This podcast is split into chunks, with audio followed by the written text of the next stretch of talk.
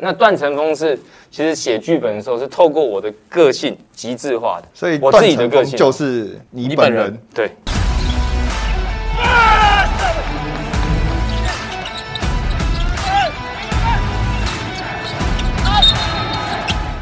话题人物对号入座，坐哪里？球场第一排，耶！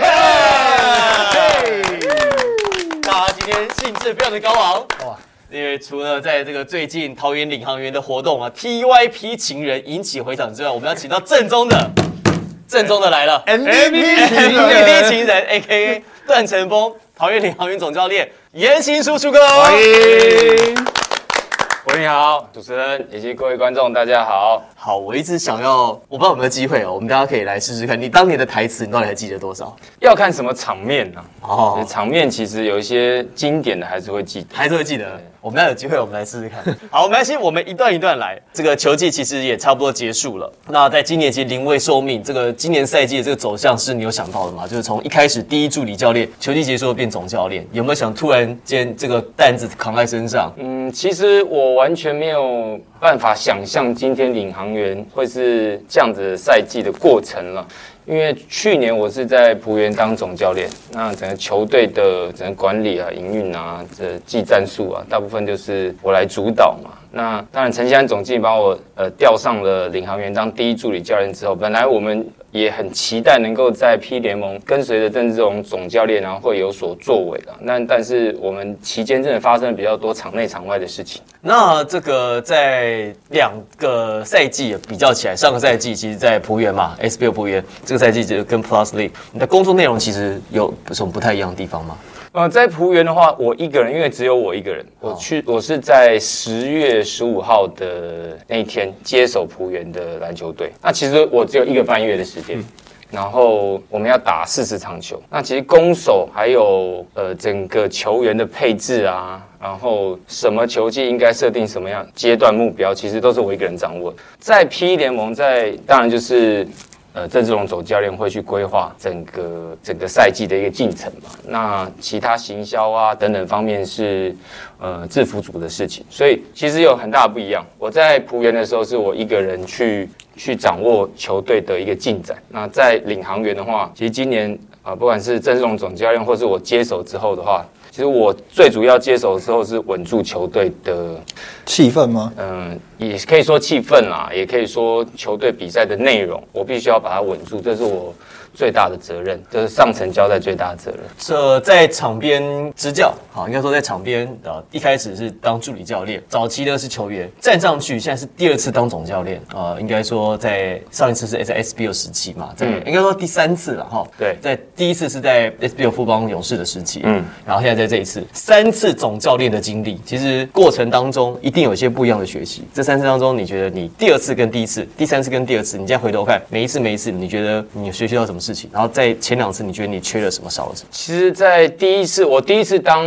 SBL 富邦总教练的时候，其实那时候你几岁？三十五。是五年前了、没有没有，那是六七大概三十八九38五六年前了。我第一次当职业的总教练，那当之前我当过中华队啊、青年队啊跟葡青的总教练。那那时候对于自己的憧憬跟执教的梦想，其实是非常强烈的。就因为当初富邦找我去的时候，他是为了要建构团队的文化，要从青年军呢，要从青秀开始培养，所以呢，我刚好是在美国是学习这方面，所以我那时候刚接触教练的时候，我对于怎么样打造一个球队是很有经验跟信心的，因为我之前打造过国体嘛。呃，让国体走上轨道，跟普青篮球队，然后呃，富邦给我一个这样的机会了。那但是呃，第二次就是去年的浦园，那浦园就是一个很大的挑战了，因为我说过我十月十五号才接手，那时候只有呃六个球员，一开对，始那时候对对对，那时候叫做七六人嘛，对对湖人七六人一边七一边七个，一边六个嘛。对对对，我那时候只有六个球员，那我要在一个半月找到七个球员，然后呢打呃四十场的例行赛，然后跟其他老牌的球队这样子去对抗。其实第二次当 SBL 总教练的时候，挑战是非常非常大，但是学习也非常非常多。哦，因为我一半的球员没有经验，那怎么样在这么短暂的磨合期里面，让战力慢慢的走上轨道，然后跟其他队抗衡？你就没有想到自己下去打，现在很流行，现在流行这个教练重了下来对啊，你那个时候其实应该一场比赛还是可以打啊对啊，我觉得垫个十五到二十分钟没问题哎。其实我觉得当教练跟球员最大的心境上面的不同就是一样，像第一次、第二次、第三次，你越到后面，你会又会觉得，如果我是一个成功的教练，我应该要把球队带上稳定的轨道，然后往上冲。如果我自己下去打的话，那基本上我做教练的能力，其实就证明我做教练能力是不好的。哦，其实教练的心境跟球员心境是不一样。我当然可以说证明说我比其他的球员要好，更能够控制节奏，我也能够得分，我可以打得比你好。但这不是我做教练最最大的呃责任跟工作，所以我做教练的工作就是要让我的球员打得比我好啊，这是截然不同的心境。我有个很好奇的地方，就是因为很多的教练呢、都会在讲说他想要打造就是球队的文化啊，还有比如说球员的技战术这些等等。那刚苏哥也讲，就是你只有一个半月在浦原那个时期，那应该说一个职业球队来讲，一个教练上来要打造一个可以跑得顺的一个体系，大概要多久的时间？其实要看你带领的层级跟呃你球员的结构是如何，这没有一个一定的时间表啊。就说，如果你是带领梦幻队层级，他们集训只要两个礼拜，他们不用记战术体系，他们把个人的能力发挥到极致，简单的战术磨合就可以了。那像我去年带领浦原的时候，我欢迎你来讲庄进公家，庄进那是截然不同，那是基层因。为已经花了两年了，哎，两年还三年嘛。那截然不同，HBL 的战况又不一样不比 P 联盟差，就是说它竞争的强度强度不比 P 联盟差，所以呃要看带什么样的球队。因为当教练，第一个就是说你带领的球队是怎么样。像去年我在福原，我的策略就是说我要沿用以往他们六成的技战术，然后做四成的延伸，确实也蛮成功的。所以正常来说，你至少一个球队要两年，像是梦想家，他从 ABL 到 P 联盟，或是富邦的许晋哲等等，他们现在打的一些技战术，其实球员都能够融会贯通。所以没有说一个球季来换了一个教练，这个球季马上就起飞就战绩就整个整个摇身一变，不太容易嘛。其实不太可能，因为以我了解，从基层 S 到 P 这样的一个过程当中，P 也是第二年。那很多球员他是从 S 就上来，所以你不可能换了名字就变成他是变成职业球员。他本来是半职业球员，他换了一个联盟的名字，他就马上变成职业球员，他就能够融会贯通，打得跟 NBA 一样，那不可能的事情。我印象很深刻，就是苏哥在十二月的时候，就是去年十二月那时候，Plus E 要第二季要刚开季的时候，然后他就说这是他在 Plus E 的第一站，你感觉很职业。那其实很职业，就是大家一直在讨论说职业联盟这件事情，到底篮球都一样是篮球，你说 SBL，但也有人觉得它是职业联盟，也有人说它是半职业。那你觉得真正的职业联盟，它到底哪些元素让你觉得它很职业？其实 P 联盟跟 S 为什么会觉得很职业的关系，就是说它主客场制的文化非常强烈。比如说你现在去钢铁人，你就会觉得哇，这雄雄心的这个气氛啊，这音响是你喊战术都球员绝对听不到的，那非常嘈杂。那国王啊、工程师等等，他们都有固定的一个氛围，包括领航员也是。那 S 就没有这样的感觉，S 就是说你换一个地方打，你休息室是一样的。但是我们现在进到领航员的主场休息室是。哦，比如说主题周，他的球员受到的尊重跟教练受到的尊重，教练有教练的战情室，球员有球员的柜子，然后有挂上球衣，然后你不时的会有赞助厂商的。呃，合作啊，礼物啊，等等啊，那你在球场上执教的时候，那氛围也差很多。因为 S 你不会看到有人场边的球员跟你讲乐色话，S 你觉得 球迷嘞，球迷球球迷。迷，是球迷哦，所以当我们在大陆执教或大陆打球的时候，很习惯这个，在 CBA 的时候很习惯。美国也听到很多很多 talk shit 等等的乐色话，但是在 S 我是完全没有听到的，在 P 联盟反蛮享受这样的一个氛围。有没有有没有很怀念当时在大陆那个情景？第一次碰到的时候，是在美国碰到的时候，呃，其实我觉得职业跟业余差距是在这样差距差，就是以一个球迷来说，像我们去看 NBA，嗯，以一个球迷来说，我们也会很享受那样的氛围。对那你呃，我们去大陆打球的时候，有人针对你去喊乐色话，就代表你红了有价值，你你是个你红了，对，你是他要，他要影响你，对所以他才这么做，要不然他其实他也不管你，他说那是谁啊？他他也不管你啊，他是说哦，他会像我在在内地常常听到，就是就是段成峰啊，段成峰。哦，都看过去啊。投不进你就你去你去演戏吧，OK 等等之类的。啊，投进，当然我们主场的球迷就会很支持啊，很支持我，所以其实那是那是这种氛围啦，我很享受。其实问一下，呃，MVP 情人不是都看过嘛，对不对？看过啊，其实我只有看过片段而已。当时因为我在国外，所以我们那时候其实要看台湾东西都是要租录影带。哦，你是你还是在租录影带那个？在那个时期，是后来才看到一些片段。好，这个苏哥给你报告一下，这个是这样，就是因为 Tony 呢当时是住在加拿大，那当时呢住在北美的这个留学生啊或者华侨，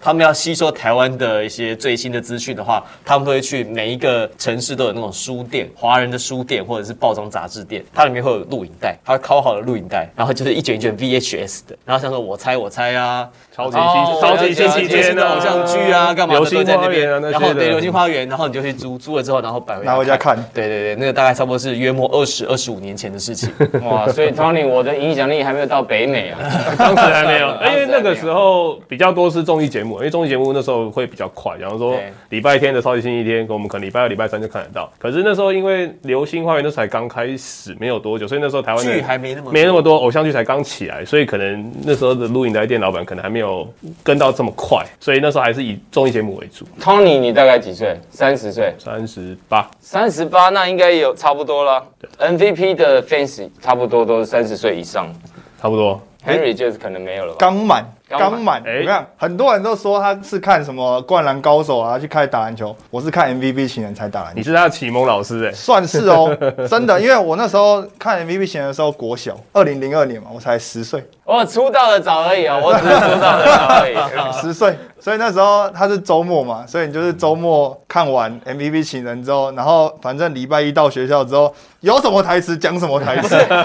你是被哪？你是被 MVP 情人哪一段感动？到底、啊你对你对哪一段情？呃，就说在里面台词很多嘛，你是被哪一句台词感动？哪一句台词感动？不是啊，就是大家都想要当段成风啊。一去一去学校，每个都要当段成风啊，然后说自己是云上的，那就是要被欺负的那一种。段成峰真的是影响很多很多像 Henry 这样的小朋友。我听到的时候，其实我都蛮开心的。我为什么拍 MVP 情人？是因为当时的篮球已经荡到谷底，然后那个制作人其实他之前已经找过很多次，我都说 no，我的职业是，我希望我的未来是职业球员。但是他讲了一句话，我就。我就踏入了演艺圈了，就是他说，其实你不一不一定要用篮球去帮助篮球啊，你现在就是篮球员，你就可以帮帮助篮球了。但你透过戏剧的话，会有多更多人认识篮球哦。我一想，哎，也对哦，去 promote 篮球的。对啊，他说，我一想说，嗯，蛮合理的啊。然后我就踏上了这条不归路。以前就是在学校的时候，小朋友啊会想要当两种角色，一个当然就是段成风，好然后另外一个是想当高兴，就是哦高高天齐那个天齐因为他就是。在在学校就臭屁臭屁的，然后也好像就不太喜欢打球，可是上球场之后呢，又可以有很好的发挥。但是说真的，没有人想当云上的球员，好像不也不知道为什么，他明明就是一个十连霸的球队，对啊。然后好像怎么打都打不输，但是就是没有人想要当那个球队的球员。因为高兴，我觉得他有点像仙道，哦，对对对。仙道的感觉。那段成峰是，其实写剧本的时候是透过我的个性极致化的，所以我自己的个性就是你本人你本人。对，就是我以前呐、但我以前跟现在差很多。我以前打球真的是小屁孩，现在看当教练的时候，看到自己打球的呃十九二十岁的时候的处理事情的方式，就会有非常大的差距。所以段成峰的戏剧化对篮球的执着，就大概就是言情书。那你在演这出戏之前，因为你是演自己嘛，那有需要去上课吗？上一些演戏的课吗？有有有上了，我记得上了四周吧，四个周四四周还是两周，有专门的课程专。门的课程要去上。有一种有一种叫清零课程，就是让你的 整个情绪能够从从归零开始。哦，哦，那上课的过程当中也叫你扮演一个球啊，叫你扮一个什么垃圾桶啊，什么之类的，对对不对？呃类似这样子的，比如说你想象成你是一个毛毛虫或者蝴蝶或一种动物，但是。其实最令我印象深刻，就是说你要在一群演员或者不认识的人当中，主要的演员当中，讲出你这一辈子最开心跟最难过的事情。哦，这个很难很难。最开心的事情，大家很容易讲很容易讲。我回想起来，我我在讲最难过的事情的时候，因为你必须要把你自己归零，你才能进入段成峰的角色啊。当然，段成峰虽然是我的极致化，但是呢，你有一些场面，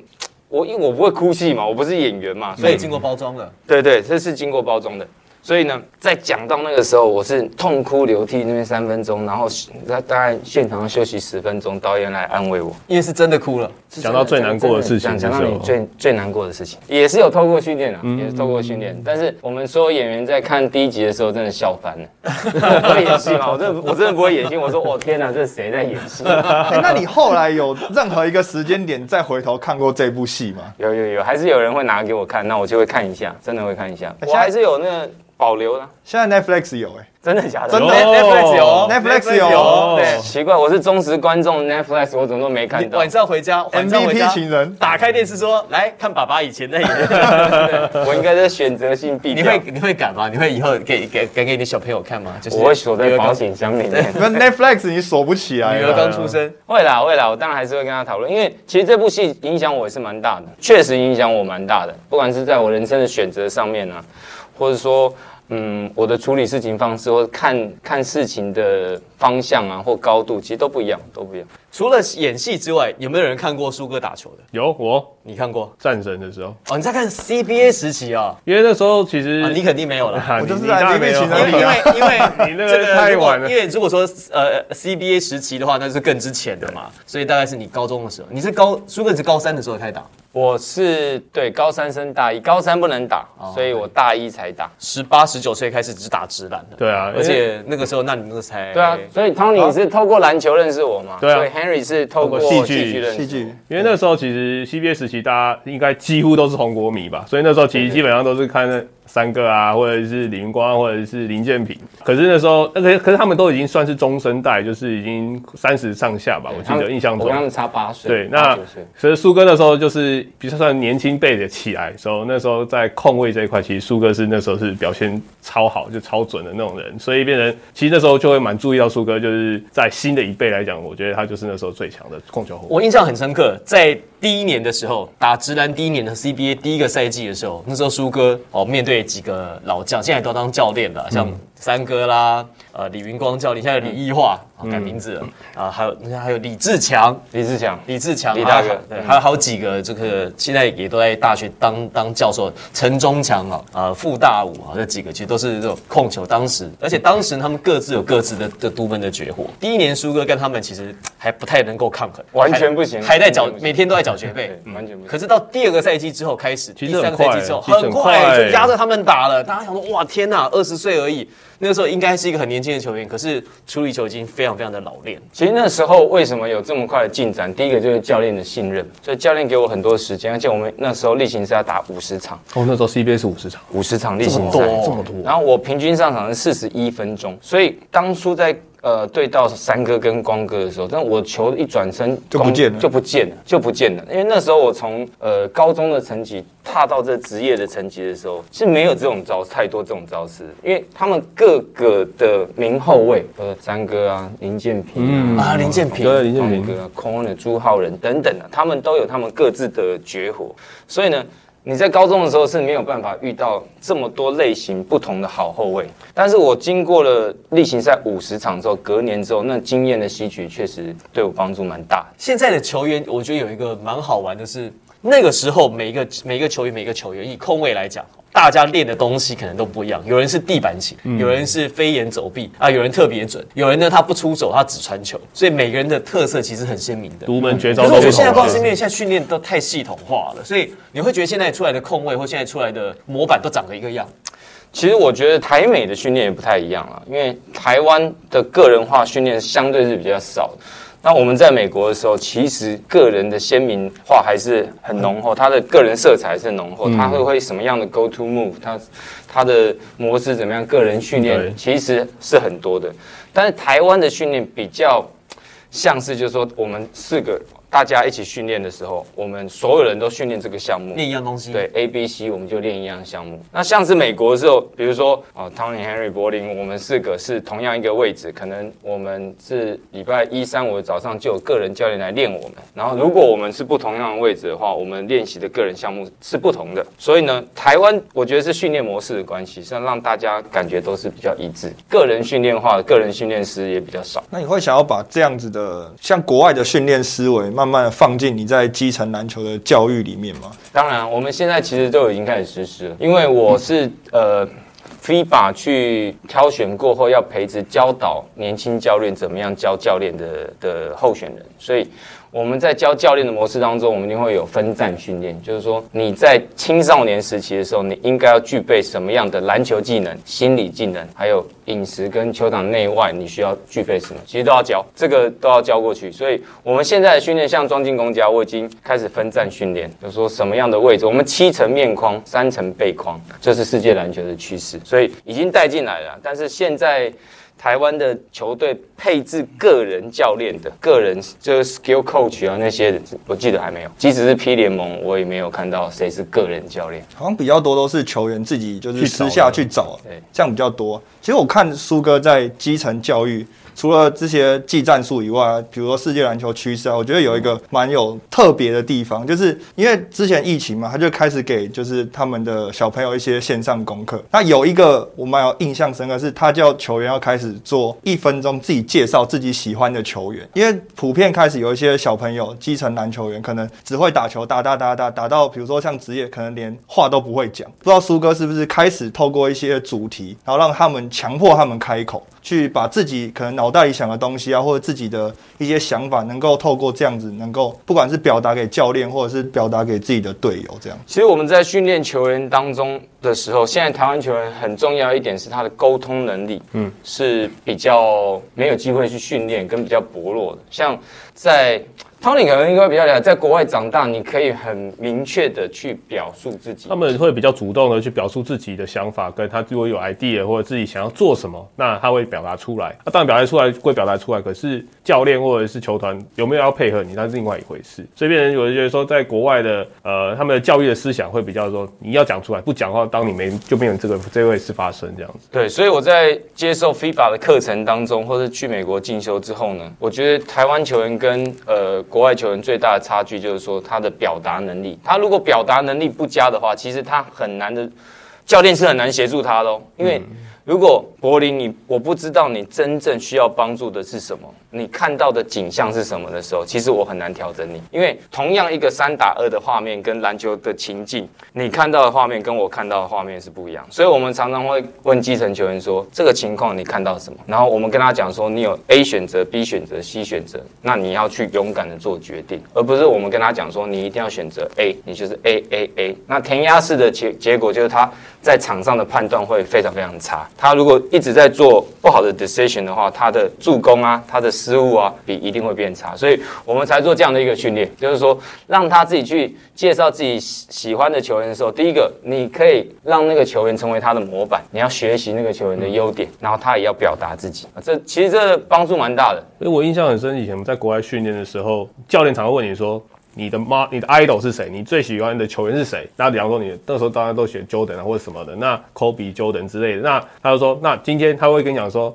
今天如果是 Kobe 或者 Jordan 犯这个状况下，你觉得他会怎么做？那你当然会用他们的模式、思想模式去回答这个问题。那相对来讲，他就是让你去想，去去把话说出来，表达出来。这样才可以让你的接下来他才了解你说你接下来可以怎么做。如果你今天是有实力，但是你在不开口的话，你在国外这个球队都很难生存下去。你搞不好就会反登到第十、第十一、第十二个。确实，确实，因为如果你不了解怎么样跟队友、跟教练沟通的话。越高层级越麻烦，越高层级越麻烦，越麻烦，因为越高层级你反应的时间越短哦。比如说基层啊，你在做一个技战术的配置的时候，或一个挡人的时候，他你可能有两秒的时间反应，但你在 P 联盟，你可能有一秒的时间反应，你在 NBA 蹦你就被挡到了。所以你如果不提早，这个就专业的的说法就是说，你在挡拆 P K 弱防守的时候，第一个你要提早，第二个你要大声，你要持续，你要提早跟他讲方向，谁来挡。然后你要大声的跟他讲，你要持续的跟他讲，所以让他在在一秒前就能够反应。如果你没有沟通能力，很多非常多呃台湾的基层球员不开口讲话。你看我们在打球的时候，我是不是都一直在讲话？底线、底线、底线，跑上中、上上，就是你会，因为如果你是一个你知道场上在干什么事情的人，你可以讲出来，你可以引导你的队友。比如说要传到传传左边，传左边，传右边，传右边，或者上挡上档的，就是你要用指挥，其实有很多很多形式。没错，没错。技术是一个方式，但是另外一个你要用思想去指挥你的队友，你要是要靠嘴巴去去去把你的思想去表达出来。那就是你的隐形数据啦，就是说有这样的一个队友在场上的时候，你会看到你的平均失分一定会下降，绝对会下降。对啊，因为像我们防守都比较属于被动嘛，而且如果在上面的球员其实看不到下面发生什么事情的时候，一定要用沟通来方式来去提醒，才会比较让这个这个防守来讲会比较顺。你看，其实领航员上赛季的领航员，这个赛季国王队的 Q，他在这个事情方面他就做得很好，他常常就会提醒他的队友或干嘛，或者是他有时候可能来不及，他可能就推推队友一把，把你推到那个位置去，那最快，因为讲出去都太慢。联盟中的两个人呢、一个是 Quincy Davis，一个是曾文鼎。哦，对，曾文鼎在这方面也处理的非常非常好。是不是我们的球员就是太有点依赖，像比如说美式教育，太着重比如如说一对一的单防，他会觉得说那是你的事情，你要一对一单防，然后真的被挡到，真的被过了之后，你要有防守的那个人来去指挥，说我需要什么，比如说我要叫帮忙啊，或者是你后面应该要怎么样子去做团队的协防。那下面的球员可能就比较觉得说，你上面的你就不要漏过来，你要漏过来的话，那那是你自己的防守能力不好，会不会有点就是有点矫枉过正？来来来刚好美式教育这样。刚好你讲这个问题，来，苏哥，我们来纠正他一下。他讲美式教育强调是一对一单防，是这样吗？我们可以换一个说法，就是说美式的防守是从个人延伸到团小组，再延伸到团队，所以你个人的单防很重要。我们常常说，假设 Tony 你一秒就过我，柏林绝对来不及协防了，因为你一秒就过我了，所以我的个人防守要让你尽量的非常难过我，就是说好过过不去了。对，过不去，或者说你要花一番力气才过我，或者所以背过了还要拖延那个时间啊、对，所以柏林才有机会延伸到小组防守，他来帮助我，所以这就是两人小组，然后再延伸到整个团队性的防守。所以每次防守当然很注重个人的防守，但是他其实是为了协助团队的防守。对，所以并不是说每次只强调一对一防守，对绝对不是绝不是这样子的。对这个都是大家的误解、迷信对对对对迷失啊人家接受过每次 每次那个训练跟美式一些养成的，在这边。如果说你如果是美式球员，你一对一单防你不防，他是会骂你的哦。有些球员他是他是会说，哎、你要 do your job，所以你你要先把你的自你的工作做好，我们才能做团队的工作。所以每个人都要先做好自己自己个人的工作。可是你们罗宾森常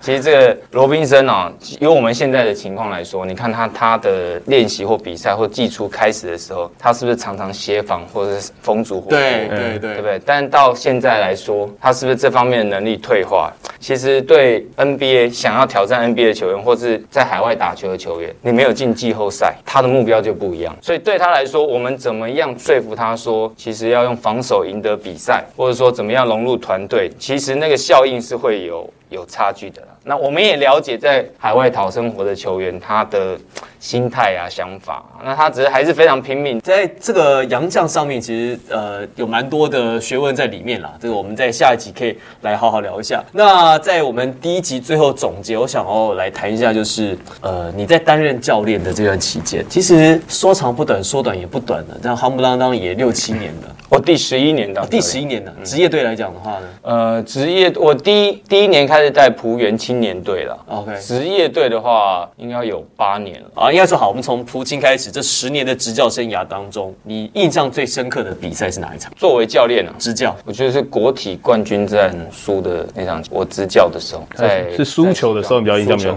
输球。其实因为我们前一年接手的时候呢，就是把蒲青移到国体，用两年的时间从乙组打到甲组的冠军赛。其实那场球的时候，我们在其实没有人看好我们啊，但是。我们在呃四强当中赢了赢了球之后进了冠军赛，但是我们是靠防守赢球。但在在冠军赛的时候，我们非常多的球员想要靠进攻去赢得冠军，所以就就忘了防守这一块。那我是觉得那是我第一次重建一个球队，然后把这个球队大家都不太看好，然后利用两年的时间导入大部分的美式的体系，然后让他技战术体系是有有团队的，打到冠军赛然后失败。我觉得我印象蛮深刻，我觉得最印象最深刻的是这场这场比赛。当时的主战阵容谁？碰碰陈冠全陈冠全、杨新志他们那时候从师大，转过来，因为福清的嘛转过来，还有潘向庭，潘向庭那个时候在，有有以前能人的，我知道他那时候有他有这么，他那时候应该才高大一吧，大一大二大一大二对啊。对，大一大二 OK，潘尚挺还还有还在再来，现在没有什么打球的，像黄佑生啊，哦像兴隆的啊，陈维伦啊，他们他们呃林梦学啊，在富邦勇士哦。是梦学。那但是我们其实高度很高哎，对啊，很粗哎，这对还不错，所以我们能够打到冠军赛。但其他的基本上都是。所谓的大学大学打完了，他就从事其他工作的球员，所以这个我是觉得这是很不难得、很很难得的事情啊，就是你可以验证了你怎么样从国外学到了攻防体系，从零建构到团队一，然后把他们带上不同的层级，进到冠军赛，可惜没有成功。不过这组真的应该是要拼防守，听起来。这这组我我想我仔细想了一下，还还是找不到进攻点的，对，潘向挺啊。比，较没有砍将，潘向挺啊。可能真的是拼防守比较适合对对啊，所以我们就忘了自己的优点，然后想想要用进攻赢得比赛。这些球员都是后来没有打球的，所以我觉得印象深刻的地方就是这样子，就是你用团队的一些。一些技战术跟跟训练，然后把我们说把 C 级条件的人跟 A 级对抗，那就是当教练最大的成就感。哎，那你当教练是一个有仪式感的教练吗？你有迷信或者是就是你有没有就是你执教当天一定要做什么事情，或者是你一定要比如说穿西装啊等等的。我直接如果是晚上的比赛，我一定要睡午觉，我有一个很清晰的的头脑。然后如果是比如说像霹雳两点半比赛，我的前一天一定要睡得很好，因为我是一个认为准备好所有比赛状况的人就能够很安心的教练，所以那我是一定会准备啊。但是如果我没有睡好的话，很多的决策，我觉得在弹指之间你会会下到错误的决定。苏哥是一个做好万全准备的人，从他当教呃当球员开始到当教练，其实往往都是如此。好几次我在球场看到他，全队最早到，比球员都还早到，因为就是提早去准备场地，然后准备好今天待会要开的影片，待会要准备给球员看的东西，全部一样一样，全部都摆好。这习惯从什么时候开始？是我从美国回来之后，在为什么我们篮球会落后这么多？第一个就是篮球的哲学跟思想，其实我们在篮球哲学的教导上面是比较偏弱，包括沟通的能力等等。那呃，其实美国为什么训练只有两个小时，或者是有些是九十分钟？因为呢，教练把所有事情都做好。你要练什么？从比如说你两点到四点，你两点开始热身，你两点到两点十五练什么？十五到到三十练什么？因为我我去 NCAA 学习怎么样 run 这个 basketball team 嘛，所以 NCAA 都有他的 daily prac- practice schedule，、所以我们把这样的习惯推广给台湾所有的教练。所以这是我从美国学回来，就是为什么呃美国的训练可以两个小时，我们的训练要有三个小时、三个半，甚至有些基层教练会练到练六七个小时，对啊，因为什么？因为我们准备的时间很长。其实我们已经准备好要要要练什么，怎么练，然后怎么样分组，其实我们都准备好了。所以，我们一进到球场就是跟教练团开会，就是执行。啊这这这是台湾跟美国非常非常大的差异。也不是说我我我的个性是这样，是我看到了国外最强的国家的是篮球是这样子训练的时候，所以我把它带回台湾来。因为我印象最深刻就是说。你要成为冠军之前，你要像冠军队一样训练。你看这个逻辑讲得多好。就因为人家做到这样的事情，所以、啊所以成功嘛。那你、你自如果你用你自己的那一套，那你也成功的话，那那是你有本事。对啊那你就是要证明出来。如果没有的话，那你就至少要做到人家也做到的事情。人家有答案都是你就照抄就对了，就照抄就照着做嘛。但但是很多其实所以美国跟台湾的差别就是，其实训练应该训练的方式应该都差不了多少吧，就是只是他是会先准备比较多吧。对，会准备比较多，训练的方式还是有差，还是有差因为各个体系来说还是有不一样，各个教练的风格还是有不一样，还是还是有差还。是有差。所以我我现在当教练十年之后，我会认为，如果我的练习超过了两个小时，我会认为那是我的责任，因为。第一个，我的设计的课表不够不够好，因为我没有办法明确的让球员知道我想练什么。我想练什么，我要传达给他什么，这是我的问题，这不是球员的问题，所以我要检讨，我要在五分钟之内告诉你我想要你做什么样的事情，整队往哪个方向走，我就开始练了，而不是呃，当我以前打球的时候，当然会有一些教练一讲就讲半个小时，我在那边说，我说哦。有时候冬天的时候，你就真的是会蛮冷的，然后讲讲讲到从训练开始讲到生活，讲到做人的道理，哦，以前的老教练真的很喜欢讲做人的道理，他们觉得你在篮球场上要打好球，就是要先会做人。对，这很重要。我我也是认为，我我教庄敬学生篮球的时候，福清的时候也是一样，是做人处事第一啊，读书学习第二，然后球场的记忆才是第三。所以这个是有顺序。但是国外是在你练习完的时候，跟你聊天的时候，对吧？不是他不是不是他训练的时候来在那讲这些啊，对，我训练的时候就说，呃人生大道理讲一遍之后，我已经忘记第一个为什么 pick and roll 要怎么打，忘记，完全忘记了。像你这样子的执教，在台湾来讲，你可能真的要碰到就是自律性、自主性很高的球员，所以因为你的练习时间其实不长。对，所以我们必须要做调整啊。当初我第一年从美国回来的时候，百分之百希望美式，我要让大家都知道美式篮球为什么它有那么强。但是你经过了跟台湾球员相处沟通之后呢，其实你要让他们自主训练是要用透过不同方法，要一些技巧，一些一些方法。所以现在比如说我现在大概是六乘五的美式训练，三乘五是台式的训练，把它融合在一起。而且你还要看你带什么样的球队，因为在美国我们我们说，嗯，five minute early 等于 ten minute late，就是你两点练习。你一点五十五到球场，你早就已经迟到十分钟了。他说你要提前把你的身心准备好，你要在球场上，教练一来就开始就开始练了。那你甚至看到有人半小时就要开始开始练 ball handling，然后开始 shooting，开始做他的事情，热开来了对，热开来了。所以我们一到的时候，在在美国就直直接开始练了。台湾的大部分、绝大部分的球队一定是等教练逼他才开始。所以呢，这是文化的差异嘛。但是我们一开始导向的时候，他们不知道他们在要提早这么来